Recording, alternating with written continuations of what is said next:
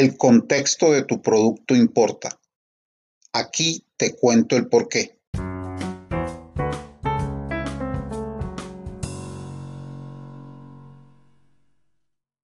Los dueños de producto virtuosos utilizan una combinación de análisis de negocios, experiencia de usuario y habilidades de gestión de productos para determinar cuál es el siguiente producto correcto a diseñar y construir.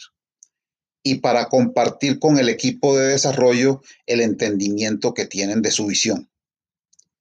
Mucho antes de la era ágil, ya enseñaba y acompañaba a los gerentes de producto y líderes de equipos de producto a entender mejor a los interesados, a los usuarios y a todo aquel que se viera impactado de una u otra forma por el producto y por su desarrollo, a comprender el contexto de su producto, a tener una percepción más íntima de las necesidades de sus consumidores, a entender y juzgar el producto derivado de su trabajo con el equipo y a organizar la información recopilada del aprendizaje del uso del producto esto es más del contexto del producto. El movimiento ágil me enseñó posteriormente que una técnica específica puede o no ser apropiada en cada situación. También me enseñó que el diseño y la elaboración de productos impresionantes es una forma de pensar, una mentalidad.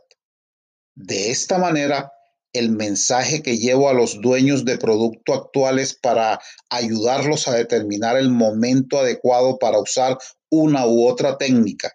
Y la forma más sencilla de aplicarla es conocer en profundidad los diferentes escenarios, las circunstancias o condiciones bajo las cuales será usado el producto que tienen en mente, lo que casi siempre incluye conocer al detalle a los usuarios o consumidores.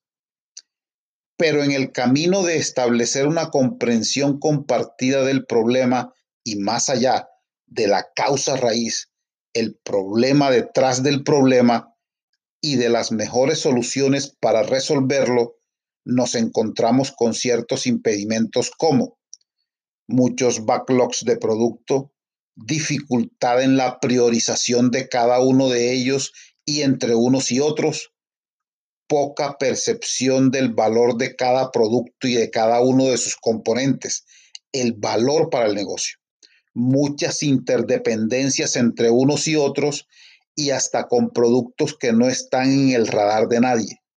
Los equipos no necesariamente están trabajando en los productos correctos desde una perspectiva del negocio, aunque los dueños de producto no ayudan mucho en este sentido.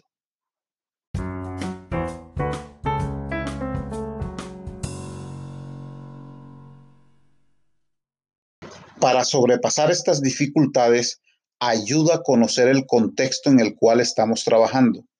Es útil encontrar las respuestas a preguntas como ¿quién necesitará o usará nuestro producto? ¿Quién es nuestro consumidor final? ¿A qué mercado o segmento de mercado queremos llegar? Pero ya no estamos en el momento de quedarnos con las respuestas simples. Estamos en la era de la hiperpersonalización de productos. Cada consumidor o usuario quiere tener su propia experiencia única. Así es que dediquemos tiempo a conocer a muchos de ellos. No es que necesitemos salir con un mínimo producto viable para cada uno. Se trata de salir lo más rápido posible con un producto en excelentes condiciones, listo para usar o consumir, y a partir de allí incrementarlo y desplegarlo a más y más usuarios de manera frecuente. Dediquemos un tiempo importante a repensar el producto. No caigamos en la trampa del MVP muy temprano. El mayor miedo de las organizaciones hoy es llegar al mercado con el producto incorrecto. Está bien lo de fallar rápido y barato, pero no se trata de fallar por fallar. Nos enfrentamos a la paradoja de las organizaciones exitosas Solo queremos brindar productos que enamoren a las personas, pero no sabemos si el producto deleitará a nuestros clientes hasta tanto no lo hayamos entregado. Las cosas así, llevar a cabo minuciosamente algunas de estas actividades, si no todas, ayuda. definir y defender la visión del producto, investigar la naturaleza y probar las necesidades del mercado, identificar múltiples opciones de productos de alto valor, decidir las fechas de lanzamiento y el contenido, sobre todo lanzar con calidad. Durante el desarrollo a lo Scrum, lograr que los elementos del backlog de producto estén preparados para la planificación y el desarrollo. En este mismo orden de ideas, aceptar solo trabajo terminado y realizar demostraciones de productos y solicitar retroalimentación en vivo y en directo, tomar atenta nota e incorporar, de ser posible, las nuevas solicitudes. En mi artículo Las historias de usuarios se cuentan con C de contexto, enumeraba algunas herramientas que nos ayudan a entender mejor el contexto de las historias de usuario y del producto en general. Puedes leer el artículo en mi gasafatonario.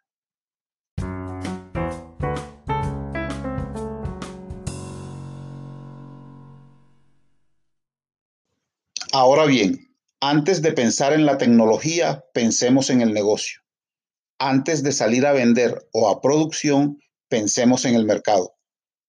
Antes de desarrollarlo, pensemos en el cliente o usuario. Antes de considerar sus componentes internos, pensemos en cómo se verá a los ojos, a los sentidos de las personas a las que queremos llevarle el producto. Una técnica que estamos aplicando con éxito es esta del desarrollo de productos basado en experimentos una forma de abordar el diseño del producto y el proceso de desarrollo para que la investigación, el descubrimiento y el aprendizaje, es decir, hacer preguntas y obtener respuestas útiles y confiables, tengan prioridad sobre el diseño y luego la validación de las soluciones propuestas. Pero sobre desarrollo de productos basado en experimentos hablaremos en otra oportunidad. Mientras tanto, Atención, dueños de producto, gerentes de producto, deleguen completamente el diseño y la construcción del producto al equipo de desarrollo.